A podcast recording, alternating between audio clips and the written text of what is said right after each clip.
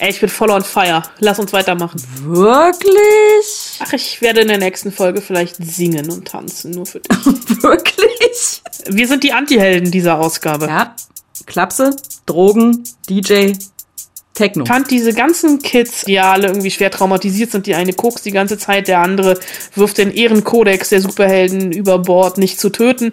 Ich dachte jetzt echt alle, ey, macht einfach eine Familienaufstellung und gut ist. Ach so, wir müssen jetzt ja kurz noch Instagram erklären, ne? Der Witz lag mir auf der Zunge. Ich fand ihn so schlecht, ich habe ihn nicht gemacht, aber danke, dass du es getan hast. It's Fritz.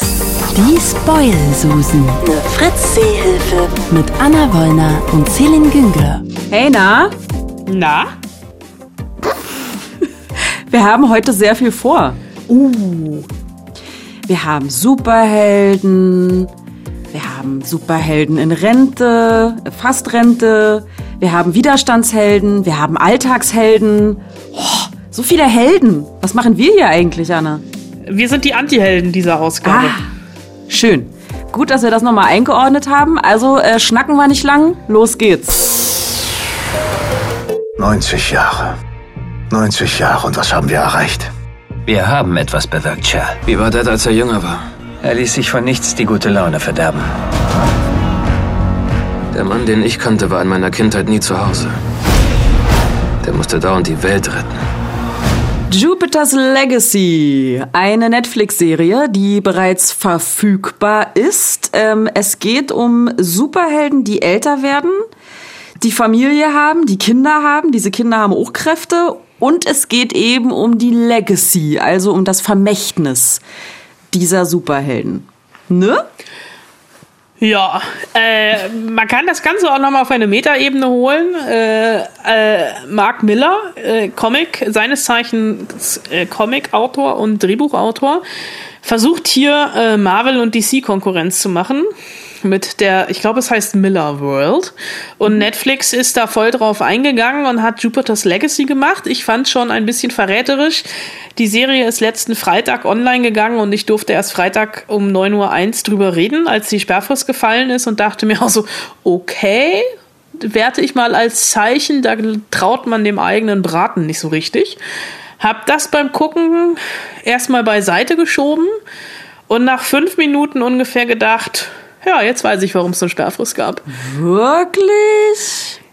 Also, ich, wie viele Folgen hast du gesehen? Drei. Ich auch. Okay. Dann wollte ich nicht weiter gucken.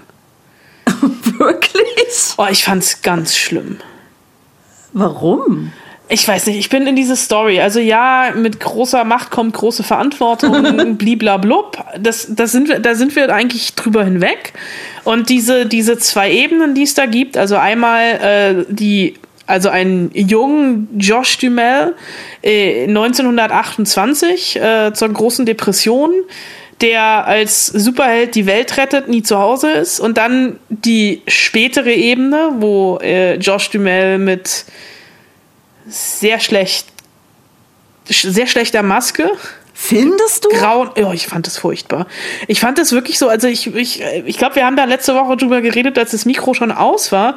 Für mich ist es so auf einer Ebene mit den Fantastic Four. Und damit meine ich die schlechten Fantastic Four-Verfilmungen, wobei es ja nicht wirklich eine gute gab. Aber ich habe echt, ich bin da nicht mit warm geworden. Ich bin da nicht mit reingekommen. Also nicht, nicht reingekommen. Ich fand diese ganzen Kids, also diese Superhelden in der, in der Gegenwart, also die Kinder der Superhelden, die ja alle irgendwie schwer traumatisiert sind, die eine kokst die ganze Zeit, der andere wirft den Ehrenkodex der Superhelden über Bord, nicht zu töten. Ich dachte halt echt alle, ey, macht einfach eine Familienaufstellung und gut ist. Also ich finde halt die Idee erstmal total cool, zu sagen, Superhelden altern das finde ich halt einfach schon mal cool. Also ich meine, gut, bei Avengers hat man es halt einfach schon ein bisschen gesehen, ne? Äh, darf ich das überhaupt sagen? Ach, Spoiler, Spoiler. Uh, ähm, ist zwei Jahre her, komm, hau raus. Äh, Captain America wird alt.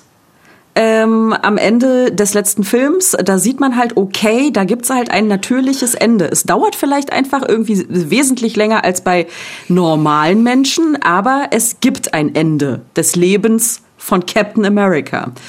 Äh, und das fand ich halt einfach schon mal ganz cool an der Serie, dass sie halt nicht davon ausgeht, so dass eben Superhelden ewig leben und für immer jung sind. Erstens. Zweitens, dass sie halt Familie haben und dass die Kräfte dann eben auch vererbt werden und übertragen werden. Und Ja, aber hast du die Unglaublichen nicht gesehen? Die Unglaublichen? Ist das Die der. Zauberfilm? Pixar. Ach so. Ja, Pixar, na klar. Doch, habe ich gesehen, ja. Aber das war ja, das war ja animiert.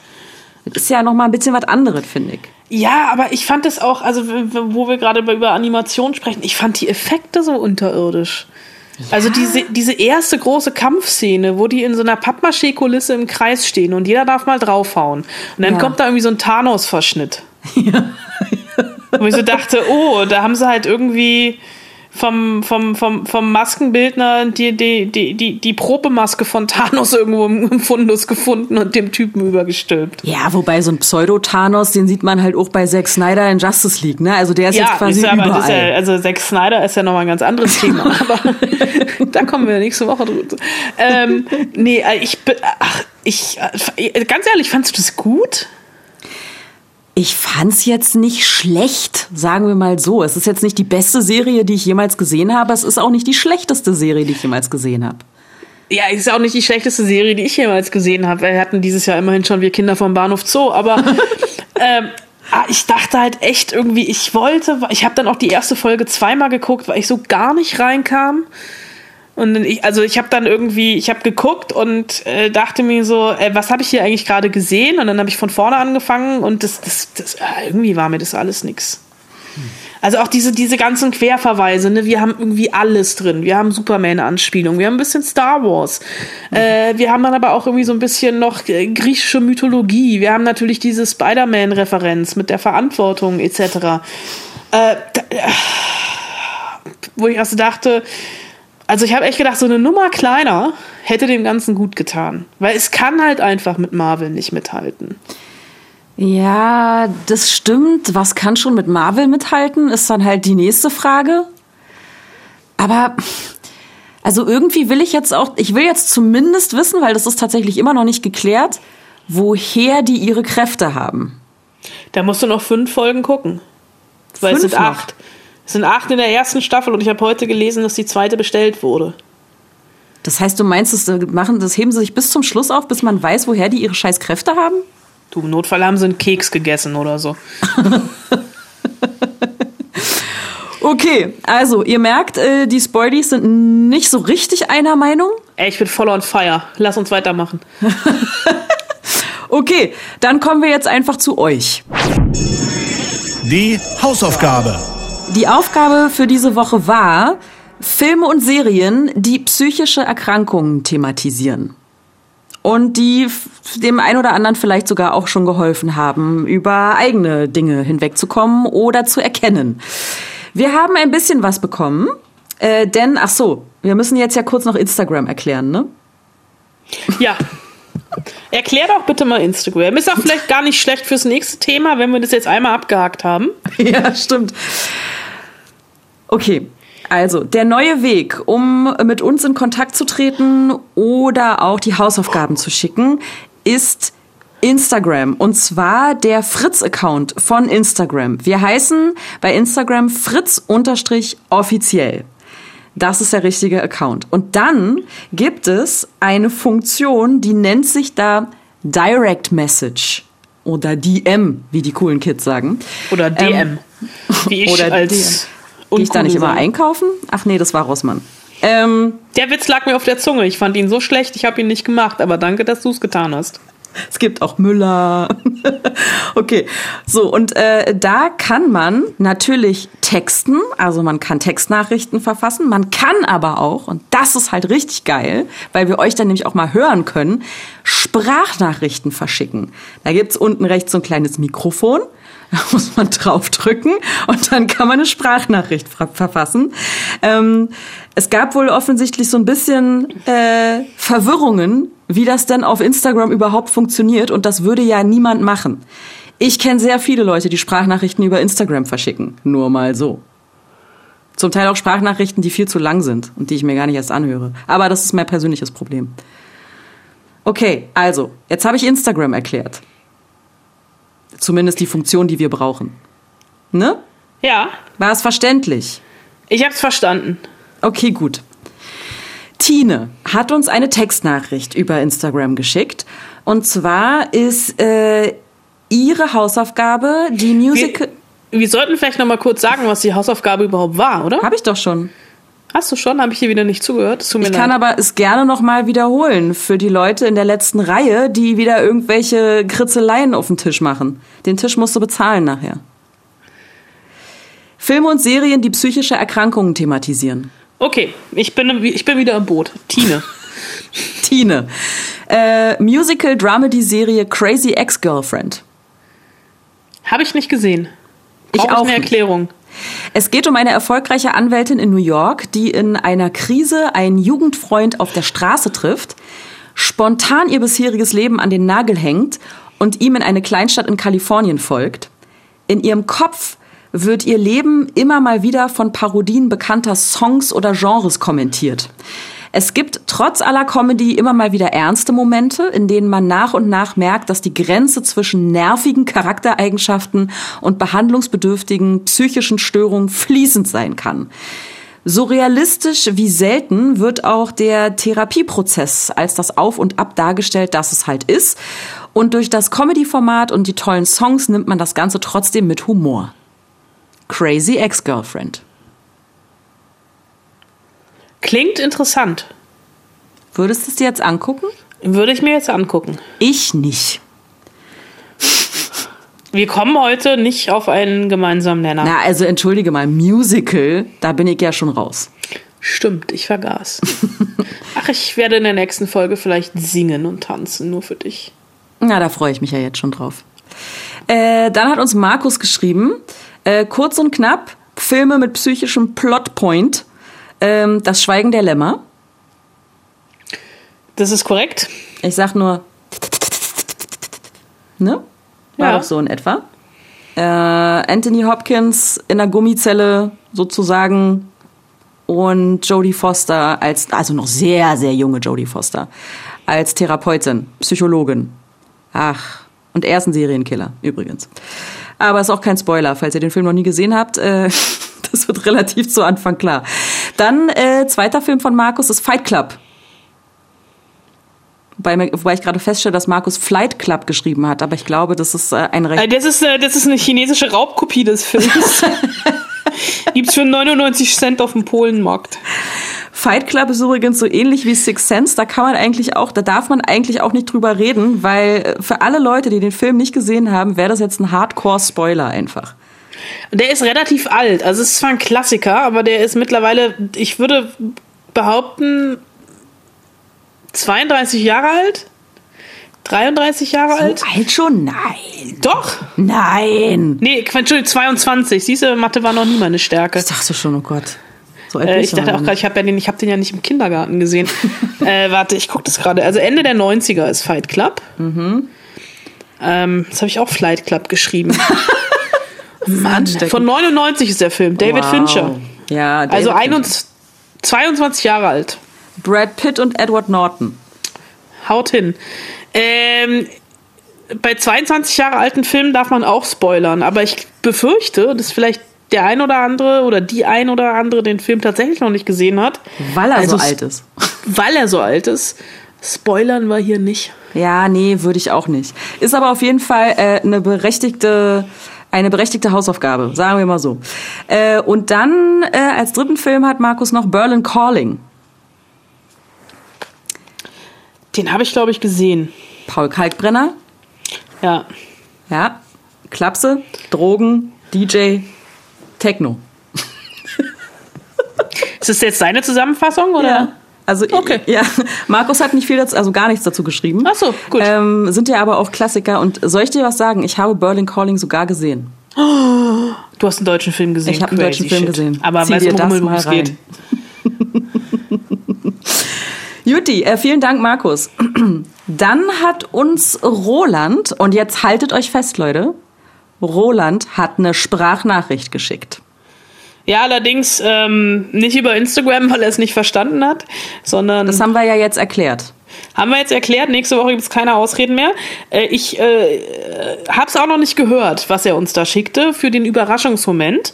Das heißt, Weltpremiere bei den Spoilsusen. Es gibt eine Sprachnachricht. Applaus, Applaus, Applaus. Sogar drei Sprachnachrichten. Was, drei? Ja, er hat drei. Also es sind drei Hausaufgaben, ja.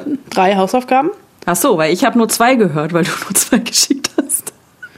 Ach so, nee, da hab ich, ich habe drei geschickt. Hast du drei geschickt? Na gut, okay. Ja, 47 Sekunden, 51 Sekunden und 38 Sekunden. Okay. Wir fangen 47 Sekunden an. Das war die erste. Achtung. Cassie aus The Flight Attendant.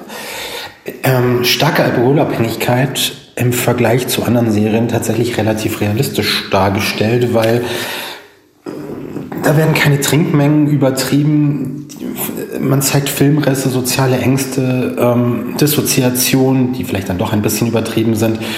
Ähm, und die ganze Suchtgeschichte im Hintergrund wird gut dargelegt. Ähm, auch die familiäre Prägung ist super dargelegt. Bisschen problematisch, ähm, wie leider in der ganzen Serie, die letzte Folge, in der letzten Folge wird der Entzug etwas harmlos dargestellt, weil ein nicht medizinisch begleiteter Alkoholentzug bei der starken Abhängigkeit eigentlich fast lebensgefährlich wäre. Wieso lachst du da so? Man muss vielleicht dazu sagen, Roland ist Psychologe. Ja, das hätte ich jetzt auch gesagt. Du hast mir quasi meinen mein Satz vorweggenommen. Und Roland analysiert natürlich, aber das ist auch immer ganz cool, weil Roland natürlich absolut beurteilen kann, ob halt Drogenabhängigkeiten, irgendwelche psychischen Störungen, ob die halt realistisch dargestellt werden oder nicht. Jetzt muss ich dazu sagen, habe die Serie nie gesehen. Er ist auch relativ neu. Also nochmal, um das nochmal zu wiederholen, äh, Flight Attendant, aktuell auf Amazon Prime. Das ist äh, die Serie von, oh Gott, ich spreche den Vornamen immer falsch aus. Äh, Carly Coco, die Penny aus Big Bang Theory. Ihre neue Serie. Die ist seit ein paar Wochen auf Amazon Prime. Ich glaube, Kaylee. Kann oder? man. Bitte? Heißt die nicht einfach Kaylee? Kate, nee, die, die hat- ja, nee, der Name schreibt, ist egal. Das- Du weißt, wen ich Penny. meine, Penny. ich hab's, hab sie auch noch nicht gesehen. Äh, Sprachnachricht Nummer zwei. Jo. Acht, Achtung, Achtung. Sheldon Cooper aus The Big Bang Theory und Young Sheldon. Ähm, gutes, gute Darstellung von einem Asperger-Autisten mit so mittel, eher mittelstarker Ausprägung, der total sensibel gegenüber Veränderungen ist, hochemotional, ähm, eingeschränkt äh, sich zeigt, ähm, sehr, sehr von Strukturen abhängig ist, am gleichen Wochentag immer das gleiche essen muss, bestimmte Rituale hat, die immer eingehalten werden müssen, viele, viel, äh, pro, viele Probleme mit sozialen Kontakten, auch wenig Wunsch nach vielen sozialen Interaktionen, hohe Faszination für so Dinge wie Zahlen oder Videospiele oder sowas, die Struktur abgeben, für die er sich super begeistern kann, ähm, die gleichzeitig aber so mit wenig überraschend sind und mit menschlicher Interaktion eigentlich auch nicht viel zu tun haben. Ja, ist angenommen. Ist angenommen, besser hätte ich es auch nicht sagen Nee. können. So, kommen wir zur Sprachnachricht Nummer drei. Barney Stinson aus How I Met Your Mother als Beispiel einer histrionischen Persönlichkeitsstörung. Also ein Mensch, der einen massiven Aufmerksamkeitsdrang hat, auffällige Kleidung und einen auffälligen Stil hat, es kaum aushält, keine Menschen um sich herum zu haben, sehr auffällige Sprache wählt, ähm, sich durch Herausforderungen der Öffentlichkeit profiliert und tatsächlich ähm, zur Selbstwertbestätigung ein Sexualleben aufbaut, das wohl außerhalb jeder Normalität liegt. Ähm, natürlich nicht immer konsequent in der, über alle Staffeln der Serie, vor allem als Comedy dargestellt, trotzdem ähm, ganz klar als äh, histrionische Persönlichkeitsstörung konzipiert. Das ist echt krass, wie oft mir in letzter Zeit die, die Begrifflichkeit histrionische Persönlichkeitsstörung äh, über den Weg läuft, ist unglaublich. Also Ich habe das gerade das erste Mal in meinem Leben gehört. das ist halt, also das ist eine weitere Ausprägung davon. Ich musste mich aus privaten Gründen leider darüber äh, ein bisschen belesen. Ähm, eine weitere Ausprägung davon ist zum Beispiel Narzissmus. Also wirklich extrem auf sich selbst bezogen, zum Teil auch manipulativ anderen Leuten gegenüber. Also so nach dem Motto, wenn du das jetzt nicht machst, also wenn du mir jetzt nicht hilfst, dann weiß ich, geht's mir ganz doll schlecht danach. Und vielleicht muss ich mir was antun. So, also so in die Richtung. Ähm, und das ist, das ist echt krass. Also ich kann mir auch vorstellen, dass äh, Corona da gerade ganz schön viel Einfluss darauf hat, weil natürlich eben so Bestätigung von anderen Leuten, weil man sie nicht sehen kann, wegfällt und dadurch eben auch viele in so ein, in so ein Loch stürzen. Das ist, das ist krass. Ich, wusste nicht, dass äh, Barney Stinson aus How I Met Your Mother histrionische Persönlichkeitsstörung hat. Das wusste ich nicht. Ja, aber hat schon Sinn, ne, auch. Ja, voll. Wow, das ist krass. Gut. Juti, Hast du Hausaufgaben gemacht? ich habe Hausaufgaben gemacht, ja. Und ich habe Dann schieß mal hab los. sogar ganz andere. Bin ich ein bisschen stolz Hast du. Sprachnachrichten geschickt? Nein, ich schicke jetzt hier in diesem Moment Sprachnachricht. So. ähm, Film Nummer eins ist äh, Shutter Island. Warum überrascht mich das nicht? Ich weiß nicht. ähm, kurze Erklärung: Leonardo DiCaprio ähm, ermittelt in einer Psychiatrie auf einer Insel auf Shutter Island, wie eine Patientin aus einer geschlossenen Zelle entkommen konnte. Und mehr wird nicht verraten, denn auch dieser Film ist, also lebt davon, wenn ihr ihn noch nicht gesehen habt, lebt davon, dass man nicht weiß, worum es eigentlich geht. Akzeptiert? Aber sowas von. Ich hatte es auch kurz überlegt und dachte mir dann, ach Quatsch, wirst du schon nehmen. so durchschaubar bin ich. Okay, dann ähm, das zweite ist eine Serie. Und zwar explizit nur die erste Staffel. Und zwar Tote Mädchen lügen nicht. Ich glaube, in Englisch heißt sie 13 Reasons Why. Das ist korrekt. Äh, Mädchen be begeht Suizid nach Mobbing und lässt einen Schulkameraden dann die Gründe dafür aufklären, indem sie ihm Kassetten hinterlässt. Und äh, er muss dann im Prinzip herausfinden, warum, wieso, weshalb sie sich äh, das Leben genommen hat. Das ist eine mega cool erzählte Serie, zum Teil echt schwer zu ertragen, fand ich. Äh, weil sie auch einem den Spiegel so vorhält. Guck mal, was hast denn du vielleicht in der Schule gemacht oder machst es immer noch? Ähm, war dann aber nach einer Staffel auch gut, weil eigentlich zu Ende erzählt. Wie viel gibt's Aber insgesamt? Drei mindestens. Ja. Aber ich habe die dritte auch schon gar nicht mehr zu Ende geguckt. Wenn es nicht sogar vier, ich weiß es nicht. Nee, ich glaube drei. Aber ich möchte jetzt nicht meine Hand dafür ins Feuer legen, bin zu faul zu googeln. Okay, akzeptiert? Akzeptiert. Meine dritte Hausaufgabe ist eine Folge einer, ja, Serie kann man schon sagen. Eine Folge von Shea Krömer. nämlich die Folge mit Thorsten Sträter, wo beide über ihre jeweiligen Depres Depressionen reden.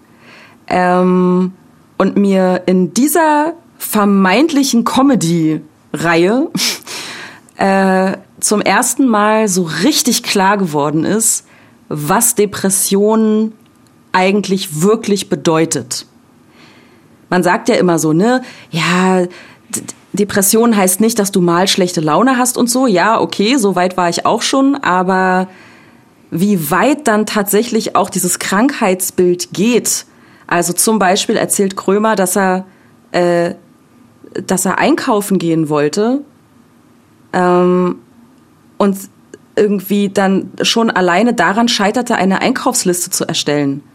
Und dann konnte er nicht mehr mehr losgehen, weil er einfach so überfordert war und schon so fast schon demenzartige, also fast so ein demenzartiger Zustand, dass ich so dachte, ey, ey, so gut habe ich das einfach noch nie beschrieben bekommen, wie sich das anfühlen kann, eine Depression zu haben und daran zu leiden. Absolut starke Folge, Shea Krömer mit Thorsten Sträter, großartig. Gibt's bestimmt in irgendeiner Mediathek oder ARD-Mediathek. kommt auf meine Watchlist. Sehr gut. Dann bin ich fertig mit meinen Hausaufgaben. Akzeptiert? Akzeptiert. Jetzt du. Äh, achso, dann bin ich Ja. dran, ne? Ich habe äh, tatsächlich drei Filme. Mhm. Äh, ich fange an äh, mit äh, Black Swan, Mhm. wo wir eben schon bei narzisstischer Persönlichkeitsstörung waren. Mhm. Passt es, glaube ich, ganz gut. Äh, mein zweiter Film ist äh, quasi äh, ähm, eine Antwort auf Shea Krömer, nämlich äh, The Virgin Suicides, der erste Film von Sofia Coppola. Da geht's um ansteckende Depression beziehungsweise ansteckenden Selbstmord. Da geht es nämlich um fünf, äh, fünf Schwestern, die sich innerhalb von einem Jahr alle das Leben nehmen. Äh, großartiger Film mit äh, Kirsten Dunst spielt da, glaube ich, die Hauptrolle. Äh, Virgin Suicide ist auch schon ein bisschen älter, aber absolut empfehlenswert. Und dann habe ich einen Film, äh, der, äh, der, der mich total getriggert hat beim, beim Gucken. Und ich glaube, ich will mir den nochmal angucken, um zu gucken, ob er mich immer noch triggert. Und das ist ähm, Perks of Being a Wallflower, beziehungsweise vielleicht lieber morgen mit äh, Logan Lerman und Emma Watson in den Hauptrollen. Ähm, eigentlich so eine Coming-of-Age-Geschichte. Äh, und die, die Hauptfigur, ähm, die Briefe schreibt, hat eine posttraumatische Belastungsstörung.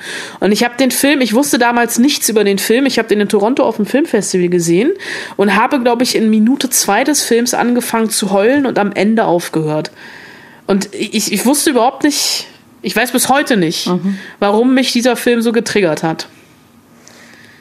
Aber äh, ich wollte es einfach mal erwähnt haben. Mich würde jetzt interessieren, guck ihn dir doch nochmal an und guck mal, was dann passiert.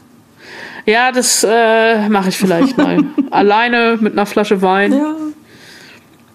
Mal kicken. So, das, das waren meine Hausaufgaben. Schön. Weißt du Bescheid? ich Bescheid. Und äh, am Ende dieser Folge gibt's dann äh, die nächsten Hausaufgaben für nächste Woche. Nochmal der Hinweis, Kommunikationsweg ist jetzt Insta. Fritz unterstrich offiziell und da sehr, sehr gerne eine Sprachnachricht schicken. Das hat mir nämlich sehr gut gefallen, dass wir von Roland die Stimme gehört haben und der einfach selber erzählt, worum es in der Serie geht. Oder in dem Film. Das fand ich sehr, sehr cool. Äh, Normalerweise bin ich ja die Überleitungsqueen. Aber ich muss wirklich sagen, also bei Drittem Reich, da fällt mir einfach nichts ein. Sorry. Heute ist der 4. Mai 1942 und gleich geht's auf den Zug. Sophie, jetzt mach schon. Der Zug wartet nicht auf dich. Meine Schwester Inge. Sie kam in ihrem Leben noch nie zu spät. Jetzt fällt mir natürlich die perfekte Überleitung ein. Apropos Instagram. Ähm, ich bin Sophie Scholl. Dafür braucht ihr Instagram. Ähm, es gibt einen Account, der genauso heißt. Ich bin Sophie Scholl. Alles zusammengeschrieben. Und das ist im Prinzip eine Insta-Story-Serie vom SWR und vom BR. Also Südwestrundfunk und Bayerischem Rundfunk. So, alle, die so denken, hatten wir das nicht schon mal? Sowas ähnliches? Ja. Ist, ich bin Sophie Scholl so ähnlich. Gut. Äh, ist es tatsächlich. Äh, wobei ich nachher noch einen, einen kurzen ähm, Exkurs machen möchte zu einer äh, Kritik, die auf Instagram aufgetaucht ist. Das ist ja heute eine Instagram-Spoilsusen-Ausgabe, mein Gott. Äh, äh, ähm, äh, Hashtag äh, Ich bin Sophie Scholl äh, ist losgegangen tatsächlich am 4. Mai, also letzte Woche, weil der 4. Mai, wir haben es eben schon gehört im O-Ton, der Tag ist, äh, war, der Tag war 1942, an dem äh, Sophie Scholl von Ulm nach München gezogen ist, um dort zu studieren. Und ähm, diese äh, Insta-Serie oder dieses Insta-Projekt begleitet mehr oder weniger in Echtzeit ihre nächsten zehn Monate, also beziehungsweise die letzten zehn Monate ihres Lebens, bevor sie dann im äh, Februar von den Nationalsozialisten in München ähm, hingerichtet worden ist. Und äh, natürlich kann man sich jetzt irgendwie an den Kopf greifen und denken, äh, Sekunde mal, aber es hat auch 1942 überhaupt kein Instagram gegeben. Darum geht's eben genau. Also das ist halt einfach, einfach diese, diese Transferleistung, was wäre, wenn es 1942 schon Instagram gegeben hätte und äh, Sophie Scholl aus ihrem Leben berichtet hätte. Das Ganze ist nachinszeniert worden. Äh, der Regisseur ist Tom Lass, die Hauptdarstellerin ist Luna Wedler und ähm, die versuchen damit einfach so ein bisschen äh, Sophie Scholl aus den äh, Geschichtsbüchern rauszuholen in die Gegenwart. Und ähm, für mich geht das voll und ganz auf. Äh, ich habe also ich habe das gerne gesehen, ist Quatsch, weil ich es aktuell noch gerne gucke und jetzt auch schon von ganz vielen Leuten aus ganz unterschiedlichen Richtungen, also selbst von Leuten, von denen ich es überhaupt nicht erwartet hätte, äh, die meinten, hier hast du das schon gesehen, also folgst du der, das ist total cool. Und ähm, das ist tatsächlich ähm, historisch fundiert, also beziehungsweise die Grundlage waren Originalbriefe und Aufzeichnungen, die es als Originalmaterial auch immer wieder in die einzelnen Stories schaffen, äh, beziehungsweise auch schon geschafft haben. Und äh, hier wird die ganze Klaviatur an Instagram äh, ausdeklariert, nee, dekliniert, so rum. Ähm, es sind insgesamt 150 Videos oder Stories, die da jetzt in der nächsten Zeit kommen. Du siehst, ich bin in diesem Insta-Business so gar nicht drin. Äh, es gibt immer wieder, also die Stories, es gibt bearbeitete Fotos, es gibt Umfragen etc. Und ähm, das ist jetzt aber nicht so, also äh, Sophie Scholl wird uns hier nicht als Influencerin verkauft, sondern es ist so ein bisschen ganz normaler Alltag. Und das Einzige, also der Haken, also da steckt natürlich ein Bildungsauftrag hinter, nämlich der digitalen Zielgruppe, diese Frau näher zu bringen, die die meisten von uns ja tatsächlich entweder nur aus Geschichtsbüchern kennen, weil irgendwelche Plätze oder Schulen nach ihr benannt sind oder weil eine Jana aus Kassel sich mit ihr vergleicht. Ähm, ich bin auf Instagram über eine Kritik gestoßen, beziehungsweise auf eine Kritik aufmerksam gemacht worden, ähm, der Journalistin Myrna Funk, die sich äh, selbst, äh, also äh, die Jüdin ist und sich mit jüdischem Leben beschäftigt und die ähm, geschrieben hat, und das habe ich auch ähm,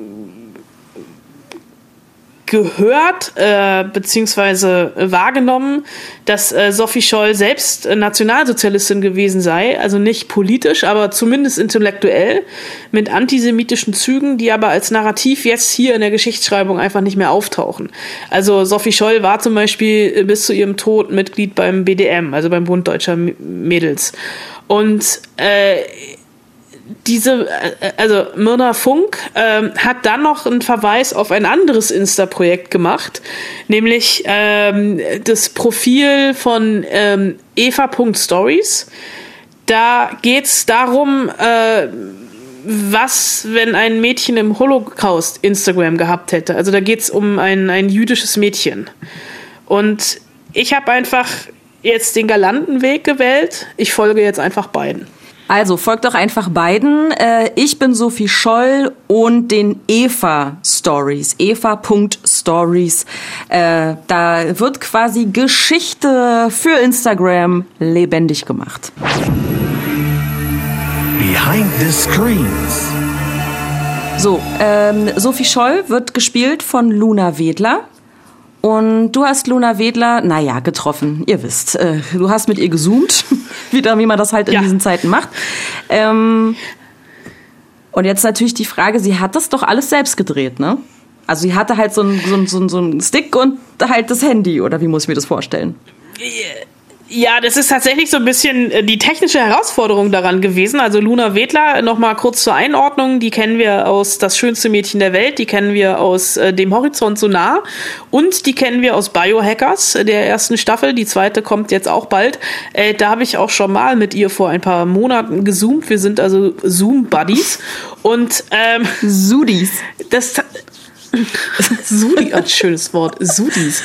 Ähm, das ist natürlich also technisch eine Herausforderung, weil Instagram natürlich ganz anders ist als ähm, einen Kinofilm oder eine Serie zu drehen? In erster Linie ist ja das Ding, dass die Kamera nicht wie bei Spielfilmen, Serien einfach da ist und, und dich beobachtet, sondern sie ist wie dein Spielpartner. Also dann haben wir dieses Hochformat. Das heißt, wenn du mehrere Leute hast, musst du das natürlich auch irgendwie auflösen, dass du auch wirklich der Kern der, der, der, der Szene und das, was wichtig ist, auch einfängst. Das heißt, wenn ich mit mehreren Leuten gespielt habe, führe ich auch einfach die Kamera und, und filme die Leute. Ja, also sie hat hier quasi nicht nur die Credits als Hauptdarstellerin, sondern auch als ähm, Kamerafrau. Natürlich gab es auch einen richtigen Kameramann, aber es gehört halt einfach dazu, ne? Und äh, das ist ja auch das, was die Serie so ein bisschen ausmacht, dass das halt nicht so Hochglanz, äh, heiti-teiti, pipapo ist, sondern äh, ja so alltäglich. Und äh, das fand halt Luna äh, auch äh, das äh, Spannende daran. Das Spannende vor allen Dingen für mich war, ich habe Sophie Scholl gekannt als Heldin, was sie natürlich auch ist und die Widerstandskämpferin.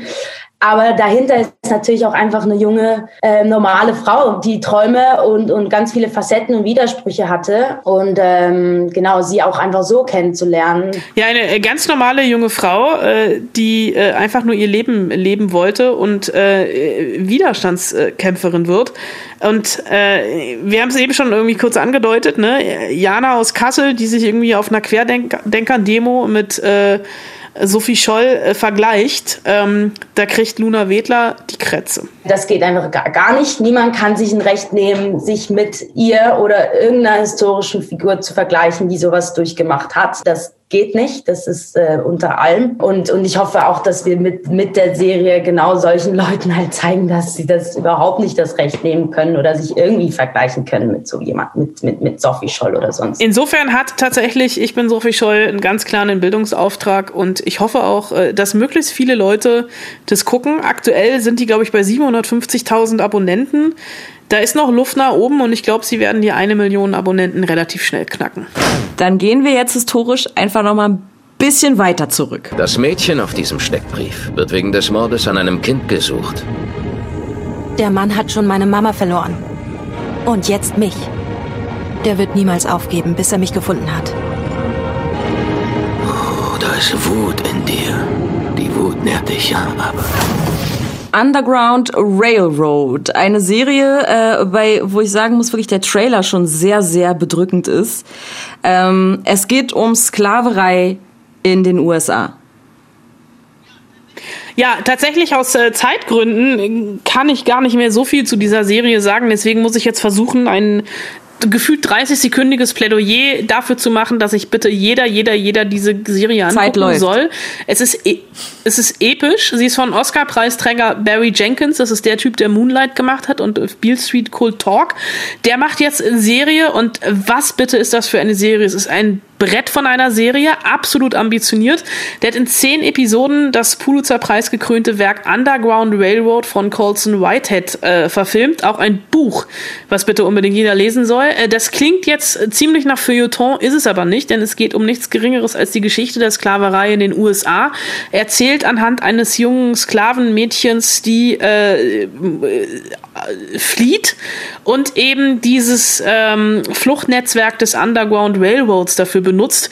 Äh, das hat eigentlich äh, tatsächlich gar nichts äh, mit der Bahn zu tun, wird aber in der, in der Serie so ein bisschen als Metapher benutzt und äh, hier steht, es sind zehn Folgen, die sind alle so um eine Stunde. Es gibt eine, die total rausfällt, die ist viel, viel kürzer.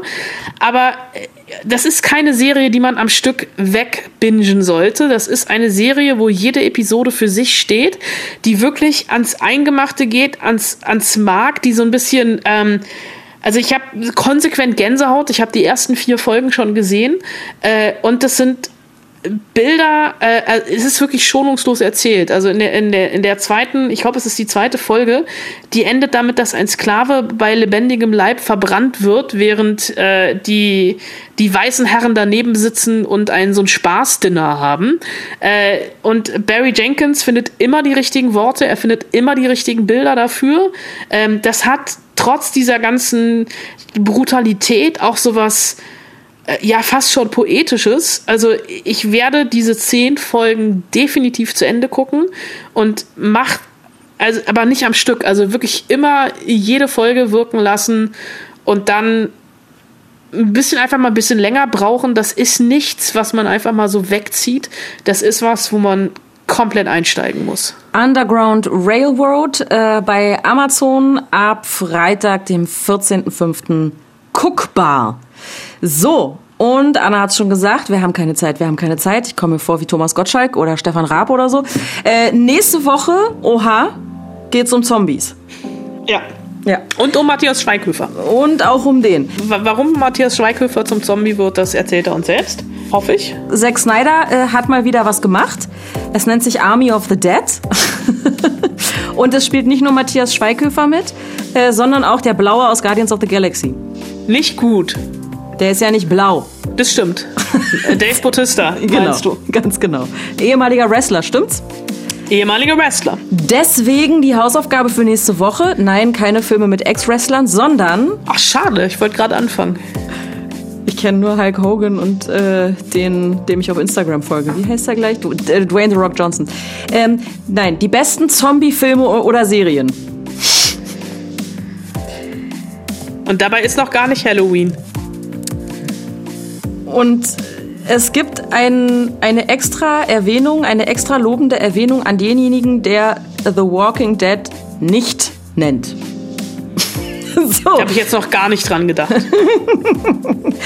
Also die besten Zombie-Filme und Serien. Ähm, äh, schickt uns eine Textnachricht oder eine Sprachnachricht über den Instagram-Account von Fritz, fritz-offiziell. Ich muss mich kurz räuspern. Immer noch irgendwie so ein Körnchen vom Brot im Hals. Ich muss mal was trinken demnächst. So, letzte Woche, und das ist jetzt das Letzte, was jetzt kommt, habt, habt ihr euch vielleicht ein bisschen gewundert, möglicherweise unter Umständen, was da am Schluss unserer Folge da noch so kam. Folgende Erklärung dazu. Wir enden jetzt jede Folge mit einem Zitat. Denn Anna und ich finden, von Serien und Filmen lernen heißt fürs Leben lernen. In diesem Sinne, liebe Grüße, eure Spoilsusen. Viel Spaß beim Gucken auf digitalen Endgeräten. Der Zitatort.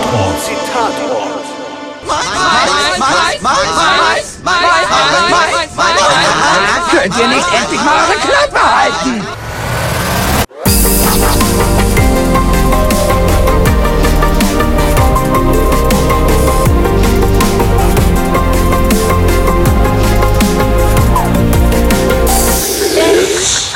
Fritz. Mein, mein, Meins, meins, meins, meins, meins, meins, meins, meins, meins, meins.